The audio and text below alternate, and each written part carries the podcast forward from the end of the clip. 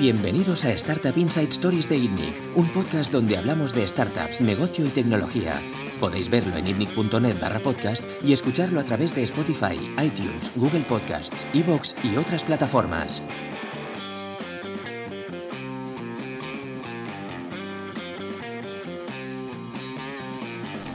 Hola a todos, bienvenidos una vez más a una nueva edición del podcast de ITNIC. Eh, esta semana tenemos a no uno sino dos nuevos invitados. Primero de todo, me gustaría dar la bienvenida a Dan Crack, que es el nuevo CEO de Equipo y que es la primera vez también que se estrena en, el podcast de, de, ITNIC.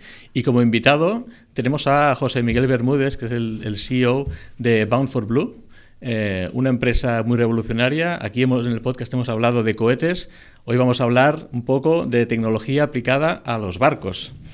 Entonces, eh, me gustaría un poco que nos hablaras de, quién eres tú, quién es tu equipo y cómo surge la idea de Bound for Blue. Pues bueno, básicamente eh, la idea surge ya hace, muchos años, 2006, 2007, que fue cuando empezamos a, a, trabajar esto y a pensar en ello, y nos lo pusimos en marcha hasta el 2015 más o menos, ¿no? Y, y al final la idea surgió viendo la televisión al final, un poco con, con, mi padre, viendo ahí un tema de vela, luego un tema de unos cargueros y tal, y linkamos las dos, ¿no? Y al final si lo piensas bien, parece absurdo ¿no? que en pleno siglo XXI el viento que está ahí es gratis y ya lo utilizábamos hace más de 3.000 años para mover los barcos, hoy en día no, no, lo utilicemos para nada. ¿no? Y a raíz de ahí, pues bueno, fuimos trabajando, fuimos trabajando y a día de hoy pues tampoco somos un equipo muy grande, pero pusimos en marcha la compañía mis, con mis compañeros David y Cristina, nosotros tres, y a día de hoy pues somos 14 personas trabajando. ¿Qué perfil tenéis, eh, David, Cristina y tú? Pues muy similar, en cuanto académico, muy similar. Es uno de los errores de los emprendedores, sí, ¿no? somos ingenieros aeronáuticos los tres. Lo que pasa es que quizá eh, tenemos perfiles, yo creo, distintos en, en, ese sentido y complementarios. ¿no? Unos mucho, un perfil mucho más técnico, otros un perfil quizá más de gestión, otros un perfil un poco más operativo y de, y de marketing. ¿no? Al final, la, las tres piezas, con lo cual yo creo que se complementa, se complementa bien. ¿no? Yo quizás soy el más de gestión, por decirlo un poco así, ¿no? David es, eh, tiene un perfil muchísimo más técnico y, y, Cristina tiene un perfil pues más operativo, más, más de comunicación, más de marketing, ¿no? quizá. Muy bien, eh, entonces eh, tú crece la idea pensándolo con tu padre, eh, tienes el conocimiento para poder implementarlo. Eh, ¿Qué es lo que te decide al final a llevarlo? Porque hay muchas ideas que se, tienen, se pasan por la cabeza. ¿Qué es lo que al final te hace decidir a montar la empresa, a, a buscar el equipo, empezar a contratar más? Pues ahí se pueden juntar, yo creo, varias cosas. La primera es que estuvimos desde 2009 hasta el 15 más o menos que, que pusimos esto en marcha eh, en una startup también tecnológica y, y, aprendimos muchísimo, ¿no? Y fue un valor enorme el, el poder trabajar ahí y, y, tener esa experiencia de cómo prácticamente arrancar algo desde, desde cero, ¿no? De financiación, de, de, de equipo, de contratar a, a todo, a toda la, la, el equipo que va a trabajar, eh, de cómo gestionar los proyectos, prototipos, eh, la parte más legal, la parte más de regulaciones. Un poco cogimos una experiencia fantástica y la combinación de eso con que las nuevo, el marco regulatorio en el sector pues ya, ya se veía claro y era el momento casi de sacarlo del cajón, pues ya se juntaron las dos, uh -huh. las dos cosas y era el momento perfecto para, para ponerlo en marcha y simplemente pues decidimos ponerlo en marcha y ya está. Muy bien, para la gente que no conozca exactamente qué es Bound for Blue, explícanos cuál es el producto y la propuesta de valor final. Sí, al final la propuesta de valor es, es, es algo tan simple como utilizar el viento para reducir el consumo de combustible de barcos, el consumo de combustible y las emisiones contaminantes de barcos mercantes, de, de grandes barcos, desde ferries y cruceros hasta petroleros y, cargueros, pasando por buques de pesca. Y al final la idea es esa, con unos sistemas de vela, de vela rígida, en este caso, que es algo que se parece más a la de un avión que a una vela convencional, digamos, de tela, pues con eso dar parte del empuje que necesitan los barcos y, y, reducir el empuje que necesitas del motor principal. Y por tanto, pues, entre comillas, bajar el motor, ¿no? y con eso pues reduces combustible y, y, emisiones, que por poco que bajes en un mercante grande son toneladas de combustible las que estás uh -huh. ahorrando. Es complementario, no es sustitutivo. Eh, exactamente, siempre lo estamos viendo como algo complementario, que, que ayuda al, al, motor principal, independientemente de lo que sea ese motor, si va con fuel, con, con diésel, con gas natural o en el futuro, ojalá pues con hidrógeno. Uh -huh. Para la gente que no sabemos lo que es un barco, básicamente, eh, y que no entendemos qué magnitudes se pueden eh, eh, tomar en este sector. Eh, explícanos qué tipo de barcos se pueden beneficiar vuestra, vuestra tecnología, cuál es el coste que pueden tener en la explotación del mismo. Pues para que os hagáis una idea, eh, los que yo creo que es lo más significativo, los consumos de los barcos alcanzan toneladas de combustible a la hora. Un petrolero grande te puede consumir más de 100 toneladas de combustible al día. Y el, los barcos los barcos que digamos que tenemos aquí en el mismo en el puerto de Barcelona son barcos que entre motor principal y auxiliar te pueden consumir 3-4 toneladas de combustible por hora cuando están, cuando están funcionando. Y los, los cruceros que también tenemos aquí en el puerto de Barcelona, realmente unas cantidades de combustible completamente abismales. ¿no? Entonces, al final, lo que estamos intentando hacer nosotros es, es, un sistema que se puede acoplar tanto a barcos nuevos como a barcos que ya existen a día de hoy, ¿no? barcos existentes, y prácticamente en el 80% de, de, la flota mundial podrías, podrías integrarlo. Hay algunos segmentos que no puedes, ¿no? Portacontenedores, por ejemplo, porque es que no hay, ya se ve, ¿no? No, no hay espacio en la cubierta, no puedes uh -huh. poner ni esto ni nada ¿no? ahí prácticamente. Uh -huh pero son, eso representa un porcentaje muy, muy pequeñito de, de la flota. ¿no? Entonces la idea básicamente es esa, es, es, la propuesta del valor, de valor al final es tenemos un sector que es clave para todos nosotros, oculto, que la gente además no lo conoce y, y, y la gente no sabe que prácticamente el 90% de todas las mercancías que se mueven en el mundo, que es prácticamente todo, vienen por barco. Y por tanto es un sector clave.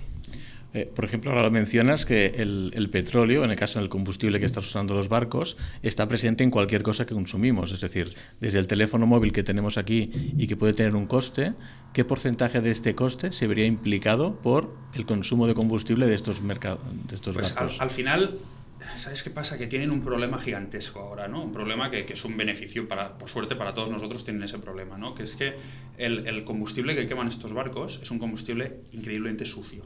Es decir, uh -huh. después de refinar muchísimas fracciones de, de, petróleo, te queda ahí un, bueno, un, combustible de muy baja calidad, que es lo que se utiliza, lo que se llama el, el heavy fuel oil, ¿no? uh -huh. que es lo que se utiliza en los grandes barcos. Y por daros un dato, a día de hoy, por ejemplo, el 3,5% de, de ese volumen de combustible es, es, azufre puro, lo que están quemando. ¿no?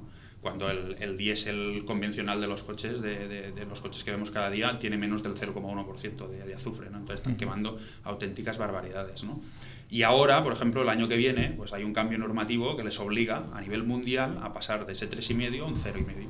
Entonces eso significa que necesitan un combustible más limpio y por tanto un combustible bastante más caro, que evidentemente van a acabar repercutiendo en los precios de los fletes y por tanto en los precios de transporte de básicamente pues, pues todo. ¿no?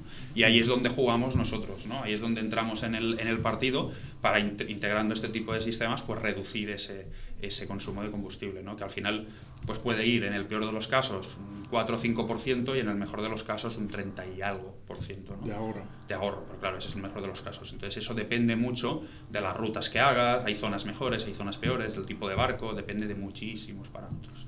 Esa es un poco la, la idea ¿no? que hay detrás de esto. Por ejemplo, un barco que va desde Shanghái a Barcelona y que va lleno, eh, ¿cuánto puede costar el trayecto?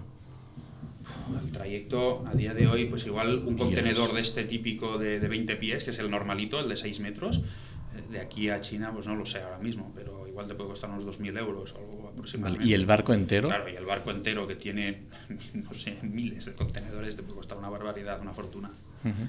Vale. Eh, eh, la gran mayoría de los barcos entiendo que funcionan con este tipo de combustible. Casi todos. Casi todos, ¿eh? Los pequeños suelen funcionar con diésel normal, gasoil, digamos, uh -huh. pero los grandes, los grandes buques mercantes a día de hoy todos funcionan con el fuel, el fuel uh -huh. pesado. Y eso va a ser muy difícil de quitar en, en, en tiempo. ¿eh? Claro. ¿Cuántos barcos hay hoy en día de este tamaño más o menos? Pues la flota mundial, si cuentas eh, los barcos de de un tamaño de, de cierto tamaño, está entre 90 y 100.000 buques, la existente. Y eso se va renovando al año con casi 3.000, 2.000 y algo barcos, más o menos de media, cada, cada año. Y de eso el casi el 70% solamente son petroleros y graneleros. Uh -huh. Comentabas que estos, eh, de vuestra solución se puede utilizar en la mayoría de las embarcaciones, salvo, por ejemplo, los de los containers, ¿no? Salvo los portacontenedores, por ejemplo. Y el, esto se instala sobre un barco existente, es lo que tenemos que entender aquí. Exacto, lo puedes instalar, sí. bueno, lo puedes instalar, está pensado para instalarlo en barcos que ya existen o evidentemente pues también por nuevos. en el diseño de los nuevos. Exacto, incorporarlo ya directamente al diseño, porque al final es monta el montaje es muy simple, ¿no? Es, conceptualmente es muy es, es increíblemente sencillo. Cuesta un poco entender que puedes, digamos, acoplar velas a un barco que no está pensado para ir con vela. Pero es increíblemente fácil. Seguro que habéis visto los mercantes grandes, los habéis visto con las grúas esas que llevan encima, ¿no? Que muchos llevan grúas. Es lo mismo. Las grúas esas van atornilladas, llevan conexión eléctrica y conexión hidráulica. Sí, pero el, es lo mismo. Digamos, los que hacemos vela a escala pequeña, pues eh, sabemos que el barco tiende a escorarse cuando, cuando ponemos las velas, entonces los mercantes pues no les gusta demasiado escorarse. Pero no se escoran absolutamente nada. De hecho, el mayor reto lo hemos tenido en el primer proyecto, justamente, porque es un barco pequeño, es un barco que es un pesquero, un barco de pesca de unos 40 metros de, eslora, y ese es un poco más sensible, pero a la que nos vamos a barcos de 100 metros para arriba, es, es imposible. ¿no? la, escora, la escora que puedes tener en un petrolero grande con un sistema de velas montado es, prácticamente imposible ni, ni, siquiera de medir con instrumentos porque es, es muy pequeño. En, en, los años 90 me parece que los, los cruceros estos del Club Med llevaba algo parecido ¿Esto, se em, puede comparar? ¿Tiene algo que ver con Se empezaron a hacer algunos diseños antes, incluso en los años 80, se empezaron a hacer algunos diseños iniciales de, velas rígidas y demás, sobre todo en Japón. Y en los 90 algún crucero llevaba algo de vela, digamos, de soft sail, ¿no? de, vela convencional. Sí. Lo que pasa que en, el tema de Japón, pues nos encontramos en el momento de que eran los años 80 y eso se empezó a trabajar cuando el precio del petróleo estaba por las nubes. Pero hubo un momento que el precio del petróleo boom, se fue para abajo y en aquel momento, pues realmente nadie hablaba ni de medio ambiente ni de temas de, relacionados con emisiones, pues bueno, si nadie me habla de esto y ni siquiera lo tengo en mente y el petróleo tiene un precio completamente barato, pues ¿para qué me voy a poner a hacer, hacer nada? ¿no? Entonces los pocos diseños que se empezaron pues se abandonaron y quedaron un poco en el, en el cajón. ¿no? Y eso es lo que cambia ahora, ¿no? que al final el combustible los precios arriba, abajo, arriba, abajo, ¿no? Y ahora el, el, tema medioambiental, pues por suerte, para todos nosotros está en la mesa, ¿no? Aparte del coste hay mayor conciencia. Claro, muchísima más. Y al final ya no es conciencia propia del sector, sino que también yo creo que ya es presión, presión social en, en general, ¿no? De que tenemos un problema, tenemos un problema muy grave. Luego hay que medirlo hasta qué punto haces una venta por la presión, presión social, ¿eh? que es difícil. Eso es difícil. Al final la mayor parte de las ventas vienen por el ahorro, por, final el interés viene por el ahorro económico, ¿no? Pero al final aquí es directamente proporcional. Si ahorro un euro de combustible, estoy ahorrando un 10% de combustible, automáticamente estoy ahorrando un 10% de emisiones. ahora estabas hablando con, la, con el cambio de normativas, tiene que ir a un combustible más, más limpio. Más limpio. Este va a ser mucho más caro. Claro, aquí tiene, tienen varias opciones en realidad, ¿no? Eh, de hecho, dos. O utilizar un combustible mucho más limpio, que es mucho más caro, y mucho más caro históricamente suele ser entre un 50 y un 150% más caro. O sea, es bastante más caro. mucho porque es un combustible mucho más refinado, muchísimo más refinado. Pero con mayor rendimiento, se supone. No mucho más. No mucho, más. Un poco más, pero no mucho más. Porque al final el refino sobre todo viene de que le están quitando la mayor parte de los contaminantes. O por otro lado, también tienen la opción de instalar una, una tecnología de unos filtros, se llaman, ¿no? unos famosos scrubbers, que, que, se instalan en los buques y digamos eso pues te saca el azufre de, de, los humos, ¿no? Y el humo pues queda libre de azufre, ¿no? Pero claro, ahí pensar que hay que destripar todas las chimeneas del barco, meterle unos filtros gigantescos y volver, volver a montar eso, ¿no? Y el, el coste de instalación que tiene es, es muy caro. Y parte, además que el azufre a día de, de hoy lo quitas del aire y, y, lo almacenan en unos tanques, digamos, en, en, medio acuoso, en agua, que a día de hoy la mitad de los que llevan los escraves puestos ese azufre donde acaba, es en el mar. Entonces, bueno, el, el problema dices, bueno, lo estoy quitando del aire, pero lo estoy soltando en el agua, pues bueno, es, es, es, un poco delicado, ¿no? Y al final, pues eso tiene costes de mantenimiento, cuando llegas a los puertos tienes que tratar esos residuos, con lo cual, pues no es, y, el coste de instalación es muy caro. Entonces, bueno, al final, la mayor parte de los que vamos viendo lo que van a hacer es cambiarse al combustible más limpio y, ver cómo asumen esos, esos costes. ¿no? Muy bien, aquí he puesto para los que nos siguen por YouTube, eh, por cierto, si queréis poner comentarios, hacer cualquier pregunta. Eh, esta es una instalación típica, eh, eso sí, es un render, evidentemente. Es un render solamente, efectivamente. Pero para que se vean las, las proporciones, estamos hablando de que a un barco le añades hasta cuántas veces más altura de su altura normal. Depende mucho del barco. Eh, ahora mismo, pues pensar que a un pesquero de 40 metros de eslora, que no es un barco excesivamente grande, le estamos poniendo una vela de 20, más o menos. A otro carguero eh, que también tenemos, que es propiedad de la Fuera de los Baus, este es un proyecto bastante curioso, es un carguero de 60 metros y le estamos instalando un sistema de 20 también. Y el año que viene, otro proyecto que, que vamos a integrar con Naviera Murueta en Bilbao, Aquí seguramente nos vamos a ir a un sistema de 30 para un barco de 120 metros. De Cuando dices 20 o 30 son es la altura. La altura del la mástil. Altura del mástil. Que es poco, ¿eh? porque al final cualquier velero normal, digamos, digamos de, recreativo, de barco recreativo, un velero normal, el mástil, incluso la mayor parte de las veces es incluso más alto que la propia eslora del barco, con lo cual tampoco es una cosa muy, muy crítica. ¿no? Muy bien. Volviendo un poco más al tema del negocio, si os parece. Eh, has dicho que habían 90.000, 100.000 embarcaciones de, este, de estas dimensiones como para ser el target de vuestro modelo. Eh, ¿Cuántas navieras o, o, explotadoras comerciales controlan estos navieros? Muchas, muchísimas, muchísimas, porque sí que es verdad que hay un cierto número de navieras que son muy grandes, que todo el mundo las tiene en mente, pues seguramente si os digo Maersk, que es la primera que eso os ocurre, ¿no? que además es el líder mundial, es gigantesca, pero luego hay muchísima, hay una cantidad de armadores y navieras pequeños que tienen flotas de 10, 20, 30 barcos, o incluso más, o incluso eh, el armador con el que, fue, que es nuestro primer cliente, este barco de pesca, eh, puede parecer al final un, bueno, un, armador que no es muy conocido, ¿no? Pues probablemente pues, si os digo Orpago pues no, no lo conoceréis, pero es, es, una cooperativa que realmente que tienen 40 barcos en, en, la flota ¿no? y es un armador que, relativamente pequeño, de, bueno, pequeño no tan pequeño, pero de, de, cerca de Vigo, ¿no? pero al final tienen, tienen flotas muy grandes ¿no? y en el caso de España, además, por ejemplo, España es una potencia mundial en, en pesca. Uh -huh. Tenemos una de las flotas pesqueras probablemente más grandes del mundo. Entonces eso al final también hace que, que ayude, ¿no? Pero al final ahí está muy, entre comillas, muy atomizado. Uh -huh. Y entonces vosotros a la hora de negociar nuevo contrato, os es más fácil, entiendo, con una naviera más pequeña, entráis a hacer uno o dos barcos y luego intentáis penetrar más en toda la flota. Claro, eso, eso es un poco el plan. O sea, que ahora estamos con los tres primeros.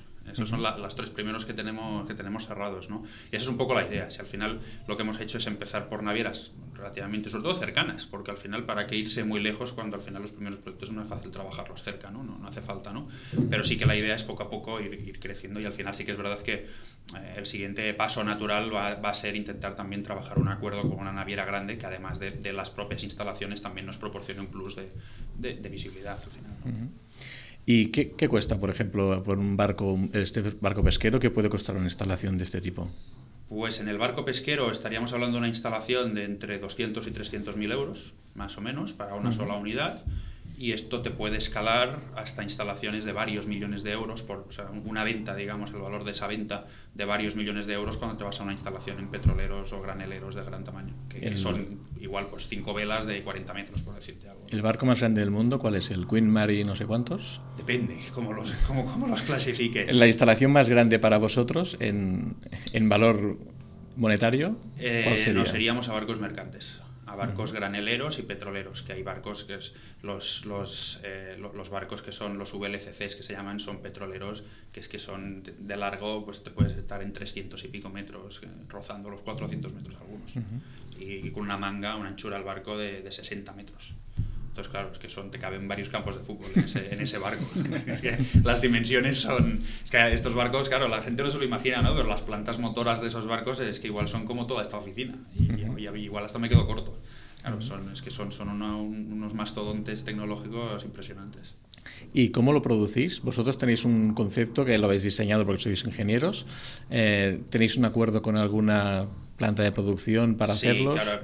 Aquí confluyen dos cosas, ¿no? La primera es que para producir nosotros internamente, primero que no tenemos el expertise de fabricación, uh -huh. segundo que para los tamaños de las cosas con las que jugamos cada día, pues nos harían falta una cantidad de recursos enorme para, para poder hacer eso, y después que también necesitamos tener relativamente rápido una capacidad de fabricación suficiente, ¿no? Eh, para, sobre todo cuando, cuando ya hagamos una, una entrada completa al, al, mercado, ¿no? Entonces al final eso te lleva a tener que externalizar, sobre todo la parte de, de fabricación. Uh -huh. y, y, ahora lo que tenemos pues, es una serie de, acuer de, acuerdos con cuatro o cinco proveedores clave, en este caso pues, todos españoles en, en, en, este, en esta ocasión, eh, que bueno, pues cada uno se encarga de construir una parte del sistema y además hay otro socio que lo que hace es de integrador. Eso es una tecnología más bien aeronáutica, ¿no? Si lo he entendido bien. Sí, sí, sí, porque realmente esto se parece más al ala de un avión que a una vela convencional. Digamos. ¿Y los materiales también son más bien prestados no. del sector no. aeronáutico? No, porque la aeronáutica tiene, tiene una peculiaridad que es que hay que hacer las cosas que, para que pesen muy poco, porque si no, pues los aviones no vuelan, básicamente. Claro. Los aviones, o me da igual, los satélites, lo que sea, ¿no? Tienen que pesar muy poquito.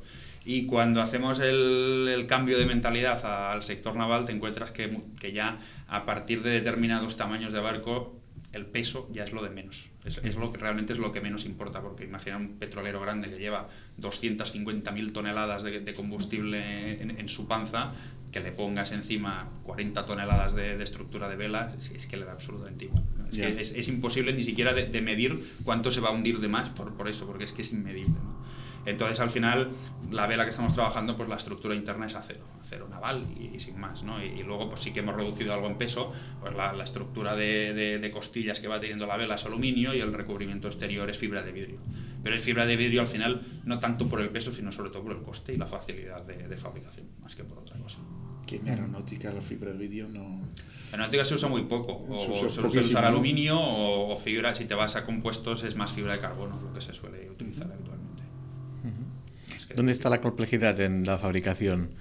Eh, ¿Lo ves como algo que pueden hacer varios proveedores o fábricas en este caso? ¿O es una cosa muy específica? No, al final eh, es, relativamente sencillo, porque la estructura interna, cuando la veáis, es una estructura de barras de aluminio, que es que realmente pues, ahora mismo estamos trabajando con un partner con el que funcionamos muy bien y demás, ¿no? pero al final es una estructura de metal normal, ¿no? Tiene, no tiene más. ¿no? El forro exterior es, es, un forro hecho con moldes de fibra de vidrio. esto realmente, proveedores puede haber muchos. ¿no? En el caso de la vela, sé que quizá el elemento más crítico pues, pueda ser el mástil, ¿no? que al final es como una, viene a ser como una grúa, pero en vez de, de funcionar extensible en horizontal, pues funciona en, en vertical. ¿no?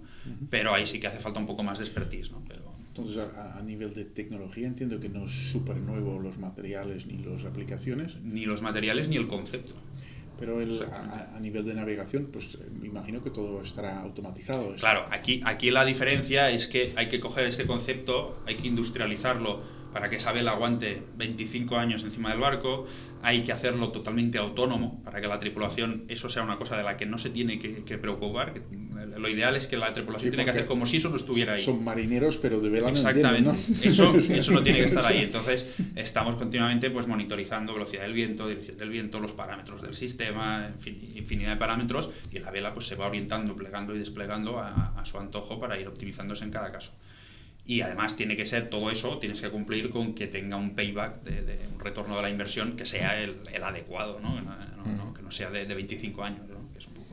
¿De cuánto es, calculáis, más o menos? Pues nosotros con el sistema actual estamos trabajando alrededor de 3, 5 años. Eso suele ser más o menos la. Solo en el combustible. Exacto, y puedo preguntar lo mismo. Claro, digamos, contraponiéndolo con los ahorros de combustible que te genera. Y a partir de ahí, pues ya es beneficio. Incluso en, considerando esta subida de precio. Sí, eso es, con, digamos, trabajando con los precios más o menos que, que podamos tener de los precios de los combustibles hoy. Es muy difícil predecirlo. Mañana, porque mañana, claro, mañana va a ser más caro. Es muy difícil predecir los costes de los combustibles, qué va a pasar con esos combustibles en el 2020 o en el 2021, porque al final hoy en día tenemos unos precios, pero el año que viene, por ejemplo, va a haber mucha más demanda de combustible más parecido al diésel, del, del marine gas oil, y menos demanda de fuel pesado. Entonces, ¿cómo va a afectar a eso? Eh, luego, además, el combustible también tiene otros factores que, que, a veces no tienen nada que ver con el, con el, con el precio del petróleo. Es como, por ejemplo, pues el, el, mira, uno de nuestros clientes, sin ir más lejos, que tiene flota aquí y flota en Sudamérica, aquí están pagando el combustible a 500, más o menos 500 dólares eh, la tonelada, 500, 500 y algo la tonelada. Y el mismo combustible en Sudamérica lo están pagando a casi 800 dólares la tonelada, y es lo mismo. Y eso es coste de oportunidad. Pasa un petrolero por aquí, me engancho al petrolero y me suministro el combustible. Y si no, pues te vas al puerto más cercano que está pues a, saber dónde está. Entonces es un coste de oportunidad pues que, es el que es. Entonces hay muchos factores ahí que, que, hay que meter en la, en la, coctelera. ¿no? Los barcos de hoy en día tienen poca tripulación, entonces la, el coste se va por la amortización del, del equipo, el barco en sí, y el combustible, básicamente, ¿no? y luego los peajes que tenga que pagar en los puertos. Puertos, sí, claro. Estos son los tres gastos principales. Sí, pero pensar que el combustible se come entre el 40 y el 60% de todos los gastos operativos. Y cuando estaba el precio del petróleo en 2010, 2011 por las nubes, eso se puede ir hasta el 80%. Entonces es que el, gran gasto es, es, el, es el, combustible. La tecnología entonces eh, no está patentada. Sí, tenemos La, la, sobre todo, digamos, focalizando en el sistema de plegado, que es un poco la, la, la magia, ¿no? Vale, pero entonces vosotros hay muchas tecnologías también que aplican en los barcos. Hay barcos que usan, no sé si la energía del agua, ¿no? Con unas balizas que permiten aprovechar. Y para reducir combustible hay desde cosas muy básicas que es pintar con una pintura de mejor calidad el barco para que para que resista menos la fricción. Y, exactamente y ahorres un poquito. hasta jugar con la velocidad del barco, que eso, eso influye muchísimo. Si vas a un nudo más o un nudo menos, influye mucho. Eh, después, bueno, hay, infinidad de, métodos y ideas para, para, ahorrar combustible, ¿no? Pero al final todas estas acaban siendo todas complementarias. Lo que es mejorar el motor, pintar el barco, ir más lento o más rápido, usar el viento, al final todas estas siempre suman. ¿no? Son O sea, podríais usar, por ejemplo, un sistema de balizas, eh, poner placas en todo el techo, poner las velas, podéis... Exacto, todo esto es complementario. Al final, muchas veces se habla también, ¿no? El tema de energía solar en, los barcos, en los grandes buques, que por qué no se usa y demás, pero es que realmente es, es, es insignificante lo que te pueden dar, aunque llenes todo el barco de placas solares contra el consumo mastodóntico, por decir, por ponerle un adjetivo que tienen esos buques. Es, ridículo. Se, utilizaría solamente, seguramente, pues para la iluminación, cuatro equipos auxiliares y, fuera, ¿no? Para, y, eh, perdona mi ignorancia, ¿eh? ¿por qué es más eficiente la energía eólica en el mar que la solar y en cambio la Tierra es diferente? ¿Es por la velocidad del crucero? No, eficiencia tampoco es que sea más eficiente. Al final lo que te encuentras en el mar es una velocidad normalmente de vientos más altos y sobre todo una mayor continuidad, porque en el suelo lo que tienes es que está completamente minado de obstáculos. Al final la orografía, las montañas, todo eso incide muchísimo en, en, velocidades del viento y en viento entre comillas disponible, ¿no? cosa que en el mar pues no, no, no pasa, no sucede. O sea que entonces la tecnología pues sí que es novedosa, pero antes comentabas que había todo el workflow de todo el sistema de avisos y de monitorización del estado de la vela para el buque o para vosotros mismos, ¿no? Exacto. Entonces, en, vuestra propuesta de valor hay una parte que es la instalación de al, principio, que tiene un coste muy importante, y luego también un servicio de acompañamiento. exactamente, hay una especie de remote customer service, por, por ponerle algún, algún adjetivo, que es más que el mantenimiento en sí, es esa gestión del mantenimiento, ¿no? El, el, el tener el sistema monitorizado continuamente y ver, oye, pues mira, está fallando esto, tienes que cambiar esta junta, tienes que cambiar esto, hay que estar atento al nivel de aceite que, tal, ¿no? O, toca pintura, o, lo que sea, ¿no? Es, es un poco esa, esa gestión, sobre todo, porque al final el mantenimiento físico se acaba, normalmente se acaba haciendo siempre en, astilleros. Cuando haces el mantenimiento normal del barco, de cualquier cosa, pues aprovechas para hacer el mantenimiento de, la, la, vida útil de, de las embarcaciones es bastante larga, ¿no? Es larga. Suele estar normalmente entre 20 25 años Depende de los tipos de barco. Para un uso comercial, digamos. Para uso comercial. Los petroleros, por ejemplo, tienen una vida útil muy larga, que se acerca más a los 30 años. En cambio, cuando son quimiqueros que llevan productos químicos que son un poco más sensibles que el petróleo, normalmente esos barcos a partir de 15 años ya no suelen, no suelen ¿Y qué se hace con estos barcos después? Pues depende. Si, está, si estamos en una zona adecuada, pues esos barcos se suelen desguazar y como tienes una cantidad ingente de acero y demás, pues lo lógico es reutilizarlo para otras cosas. Eh, en, alguna, en algunos países, pues digamos, hay, hay cementerios de, elefantes, y nunca mejor dicho, que bueno, pues los barcos los dejan por ahí y que sea lo que Dios quiera, ¿no? Pero bueno, normalmente lo lógico es, reciclarlo. Y volviendo al modelo de negocio, vosotros tenéis una instalación que os deja un margen, que más o menos de cuánto podría ser. Pues aproximadamente con el sistema actual estamos trabajando con márgenes brutos del 50-60%, más o menos, digamos, de, coste sobre precio de venta. y... Contando la instalación ya y todo el, coste de... No, instalación aparte. Ah. Instalación aparte porque la instalación eh, es difícil de cuantificar. Y ahora me explico por qué. Y luego con una variante del sistema que estamos trabajando ahora también, el, seguramente esta variante, el coste lo, lo, lo, lo, vamos a conseguir reducir bastante y podamos trabajar con márgenes brutos de incluso superiores en algunos casos al 70%. El coste de integración digo que es, es, es difícil porque eh, depende mucho del dónde. El, el, dónde marca mucho. Al final, el montar esto es lo que decía antes, es muy fácil. Es como montar una grúa encima, ¿no? Hay, hay que reforzar un poco la zona de la cubierta donde va eso puesto, se coloca encima, es atornillar, conectar el hidráulico y conectar la potencia eléctrica. Y se acabó la, la Bueno, luego aparte el, sistema de control y demás, ¿no? Pero lo que es el montaje grande es, es, muy simple, muy sencillo, ¿no? Entonces eso, una instalación tipo en un barco que le pongas dos unidades o tres de, velas de 30 metros, se te puede ir a entre 100 y 150 mil euros en Europa. Y eso mismo, si te vas a China o a Corea del Sur, pues te sale por 30 mil. Entonces, claro, es que el diferencial es, ya veis, o sea, el diferencial es, enorme, ¿no? Entonces, por eso nunca jugamos con el coste del montaje, porque el montaje depende mucho el, dónde y el, y el cuándo, ¿no? Sí. Porque es, es, muy intensivo en mano de obra. Sí, claro. en horas de En horas, sobre todo, pero al final eh, lo que cuesta muchísimo dinero, por ejemplo, con grandes barcos, es, sacarlos del agua. Meterlos en el dique seco eso tiene un coste enorme, ¿no? Entonces, lo lógico, lo que hacemos nosotros siempre es aprovechar cuando el barco ya tiene que salir del agua, porque hay que hacerle mantenimiento general o cualquier cosa que haya que hacerle al barco, aprovechas ese momento para ponerle el, el, sistema. ¿Por qué tiene que estar en dique seco? No, no hace falta. De hecho, ah. de hecho lo ideal es montarlo a flote, porque no, no hace falta. Pero lo, lo, que digo es que lo que aprovechamos es muchas entradas. Ya que, están en parada. Claro, ya que están en parada, que tienen que hacer una serie de paradas regulares para mantenimiento, para inspecciones y demás, pues cualquiera de esas paradas, ya que tienes el barco allí parado, nunca mejor dicho, pues ya aprovechas. El coste más grande de un barco es no navegar, ¿no? Es como un avión. Es que esté parado. El tiempo que está en tierra es el que deja de facturar. Es, amortizar el coste gigantesco que tienen esos barcos, la tripulación, los gastos operativos. Un barco parado Es, es, increíble. Además, el sector es increíblemente ineficiente muchas veces. ¿Sí? ¿Aún? Muchas veces, eh, en, muchos puertos sí se hace, pero lo típico que pasa en aviación, ¿no? que en aviación, por ejemplo, un avión no despega, muchas veces hay retrasos que estás dentro del avión y el avión no sale hasta que no tiene confirmado el slot de, aterrizaje en el aeropuerto de destino. ¿no? Hasta que eso no está confirmado, el avión no se mueve. En el mundo marítimo eso muchas veces ni está ni se le espera, el barco sale, igual cuando llega a puerto pues está tres días parado esperando para poder entrar. ¿no? Eso no pasa en todos los puertos, en puertos muy congestionados. ¿no?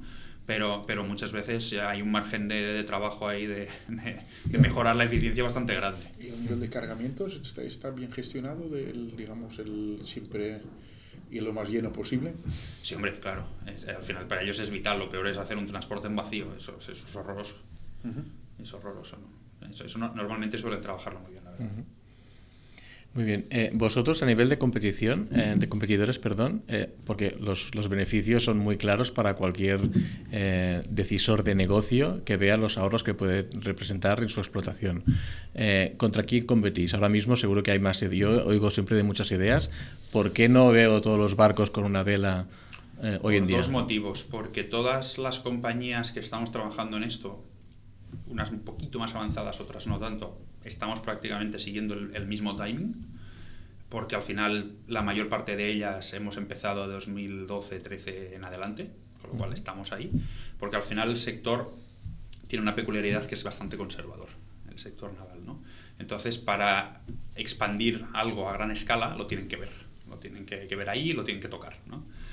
Entonces esa es un poco la, la, idea y es justamente lo que estamos haciendo, ¿no? demostrar que realmente se van a cumplir los ahorros que, que estamos diciendo que, que, se van a tener. ¿no? Eso es lo, lo principal que, que, hay que hacer. ¿no? Y luego a nivel de competidores, pues la verdad que sí, sí que los hay. Además, creo que es, bueno, que es bueno que los hay. Es bueno, sí. Y a día de hoy, a nivel de concepto, yo creo que te diría que estamos compitiendo con una tecnología que está basada en rotores, son, son los rotores de Flender, que tienen un funcionamiento un poco peculiar y luego la otra, que aquí hay un par de compañías que están funcionando muy bien. Eh, y luego otro par de competidores que están trabajando en el concepto de kite, que, al final es como pues un, kite. ¿no? Eh, y aquí en especial hay un competidor que seguro que si os digo el nombre suena, que es Airbus, ah, a través de, de una spin-off, eh, que está trabajando en el concepto del kite. Este concepto, al final, imaginaros un kite enorme que, que bueno, está anclado a la proa del barco y estira, tira del barco, sin más, tan sencillo como eso. ¿no? Y al final es un concepto curioso, ¿no? Que, que, Airbus está ahora trabajando en él, aunque sí que es verdad que en 2008 o 2009 ya hubo una compañía alemana que trabajó en este concepto y de hecho abandonó esa línea de, de, negocio, o al menos la tienen un poco en on hold, ¿no? y, y, al final eh, sí que es verdad que eh, hemos hablado con algunos armadores que estuvieron, algunos de ellos con los que estamos nosotros trabajando hoy en día, que estuvieron, estuvieron trabajando y analizando ese sistema en su momento y no lo vieron claro, ¿no? Porque al final imaginaros un kite de mil y pico, dos mil metros cuadrados, con una cuerda, con un cable de 500 metros de altura anclado a la proa del barco. ¿no? Eso es difícil que esté estable, se está moviendo todo el rato, es, es difícil de operar.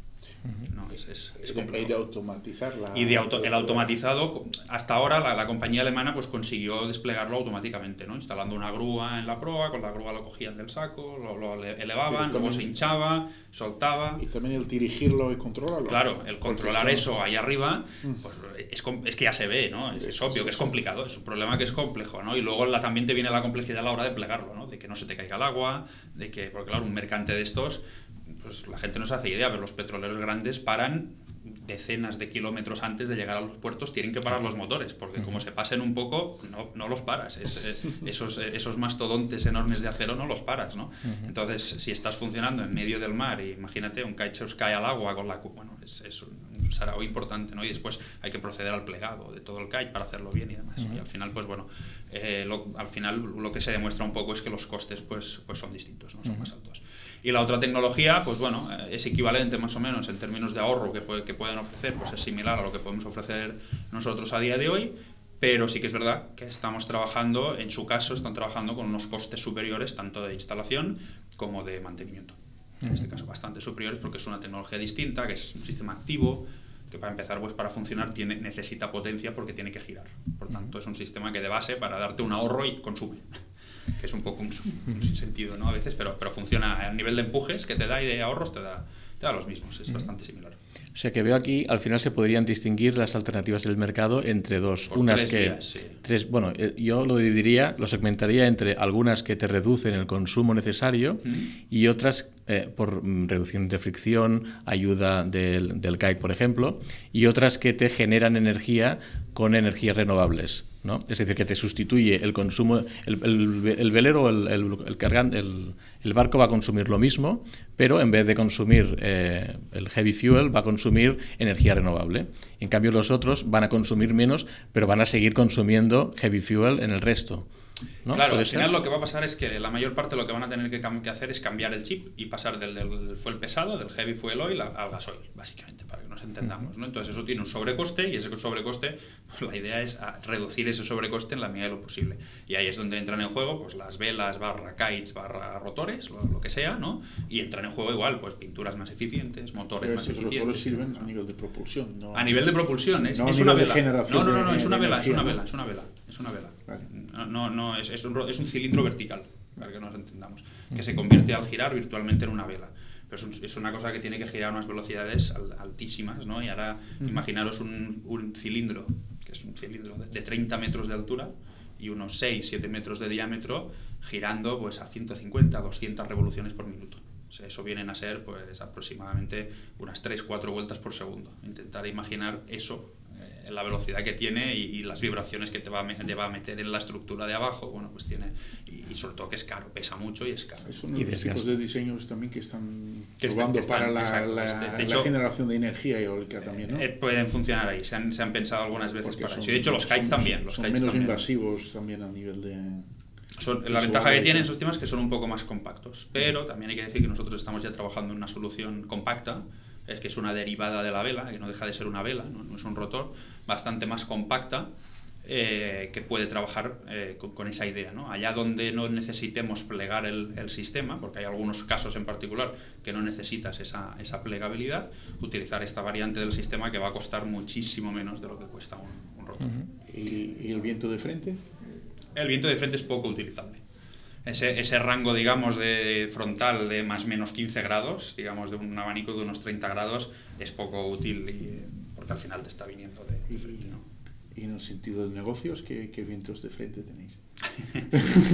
pues aquí la verdad es que estamos avanzando, yo creo que muy bien, porque, porque estamos viendo que el sector, aun siendo un sector conservador, porque, porque es la realidad, eh, estamos avanzando muy bien porque estamos viendo esa, esa necesidad, ¿no? Y eso lo validamos continuamente, cada día lo estamos validando, que tienen, tienen un problema enorme, enorme con el combustible y para cumplir con las regulaciones, las que tienen ahora y las que vendrán porque al final también ahora mismo se está ya empezando a hablar mucho del tema del CO2, de, emisiones de CO2. Y claro, al final la industria naval tiene una peculiaridad que es que el, tu, activo principal, que es el barco, tiene una vida útil muy grande, muy, muy larga. ¿no? Y hay que pensar que un barco que construyas el año que viene, en 2020, eh, en 2040 estará funcionando y, tendrá que cumplir. Entonces, claro, parece que cuando salen normativas es que esto se va a cumplir en el 2040. 40 está muy lejos ya, pero es que desde el punto de vista naval no, no está tan lejos, de hecho está muy cerca. ¿no? Entonces, al final un poco lo que vamos viendo un poco en el sector es, es, la tendencia a decir, vaya, la, la, normativa de azufre es que nos la hemos comido. Y pensábamos que vendrían más prórrogas y más prórrogas y más prórrogas y al final pues resulta que, resulta que no. ¿no? Entonces vamos a intentar hacer lo mismo para que no nos vuelva a pasar lo, nos acaba de pasar, pues con el tema del CO2 también, ¿no? Y al final es una tendencia general, en el tráfico rodado, en los coches lo estamos viendo todos los días, ¿no? Hacia dónde vamos y al final el transporte marítimo pues tendrá que adaptarse, tendrá que adaptarse igual. ¿Y es viable el transporte marítimo con todos estos eh, contratiempos? Sí, al final, al final sí que tendrá evidentemente un coste superior que la mayor parte de los armadores van a repercutir en el coste del transporte de los fletes. al final lo vamos a acabar pagando los, los que recibimos las mercancías. Es, así de sencillo, ¿no? Pero, pero, pero sí que es viable. Al final es, es cuestión de, entre comillas, eh, modernizarse un poco y irse adaptando. Pero es que, es que eso es en el sector naval y, prácticamente en todos. No, no, no es, es, básicamente no, no quedarse estancado.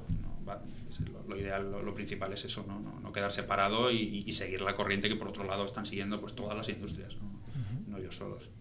A, nivel de subvenciones, eh, entiendo que el hecho de estar usando una eh, tecnología novedosa o una aplicación novedosa de la tecnología, reduciendo los costes y sobre todo reduciendo el impacto medio, medioambiental, esto mm, os da beneficios, ¿no?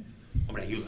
Digamos que ayuda. Pero ¿no? tenéis, Al final, el tenéis trabajar en el sector activas. clean tech eh, es útil ¿no? de, de cara a, a, ello. ¿no? Y al final sí que es verdad que tenemos una, bueno, tenemos una carga de subvención hasta ahora que no nos podemos quejar, la verdad que muy, muy interesante, ¿no? tanto de los, en nuestro caso, por ejemplo, de los gobiernos regionales de, de aquí de Cataluña y de, de, Cantabria, que es donde tenemos un poco toda la fase de implementación. Eh, y por otro lado también, eh, ahora mismo pues tenemos también un proyecto financiado por la Comisión Europea, que es el proyecto este que os decía en conjunto con la Fuera del SBAUS. Eh, uh -huh. Tenemos ahí, que están, están aquí muy cerquita. Eh, tenemos ese proyecto financiado por, por, la, por, la, Comisión Europea, por la Unión Europea, y, y, también hemos recibido pues, hace poco el apoyo de NISA, ¿no? que al final es un clásico en, Como todos. en, en España. ¿no?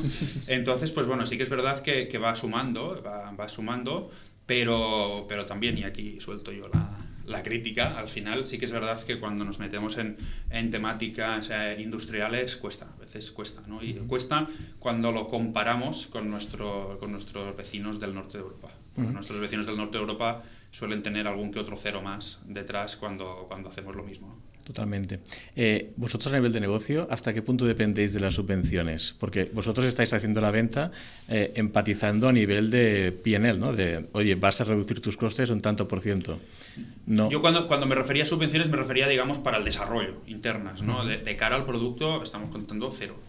No, no, no porque no, no, tiene sentido, porque al final yo creo que se ha sido, y eso lo intento contar siempre, ¿no?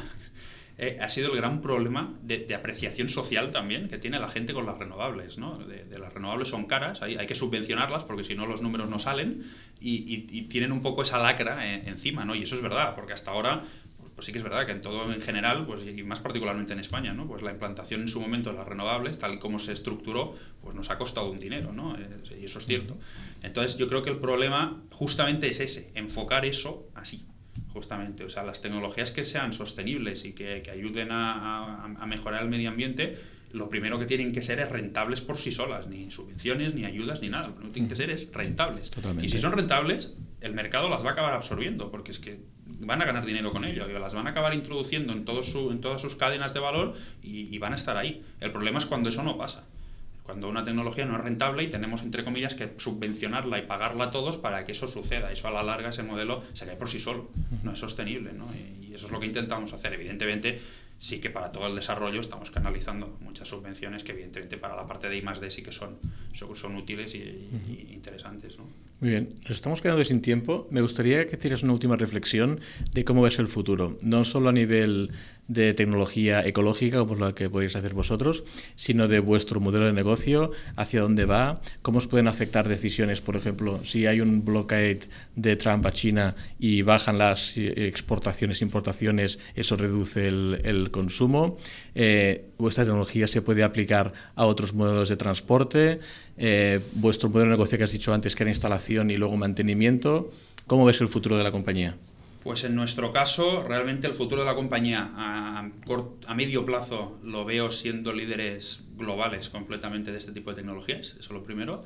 En segundo, lo veo evolucionando un modelo que estamos adoptando ya, y de hecho con nuestro tercer acuerdo con un armador lo vamos a implementar internamente, pero lo estamos poniendo en marcha ya, que es una evolución hacia un modelo, digamos, de, de leasing, ¿no? de alguna forma, de, de, eliminar el CAPEX y trabajar eh, trabajar como una especie de hardware as a service, ¿no? dando el, equipo como un servicio para el armador. Es decir, mira, yo te vendo esto, pero esto no te va a costar nada de inicio, los propios ahorros que te va a generar van a ir pagando el sistema, ¿no? con lo cual la comercialización va a ser mucho más, mucho más fácil y estamos ya evolucionando y trabajando en esa, en esa estructura, porque es que se ve muy obvio que, que tiene que, que, tiene que ser así. Y al final no me preocupa mucho los cambios a nivel macro, por decirlo así, porque si uno ve la tendencia histórica del transporte marítimo, cada año lo que ha hecho es, es aumentar y aumentar, incluso con crisis arriba, crisis abajo, siempre sube, ¿no? porque al final la gente siempre acaba demandando teléfonos, siempre quiere harina y grano y siempre necesitamos acero y necesitamos lo que sea, ¿no? y todo eso, pues para bien o para mal, pero viene por, viene por barco. ¿no? Y al final es una pieza completamente clave en todas las economías y me da igual si es una economía como la china o una economía como la americana, ¿no? que quizás son los dos polos un poco contrapuestos, ¿no? pero el sector naval justamente yo creo que es una de las pocas cosas que las dos necesitan y necesitan en este caso por igual. ¿no?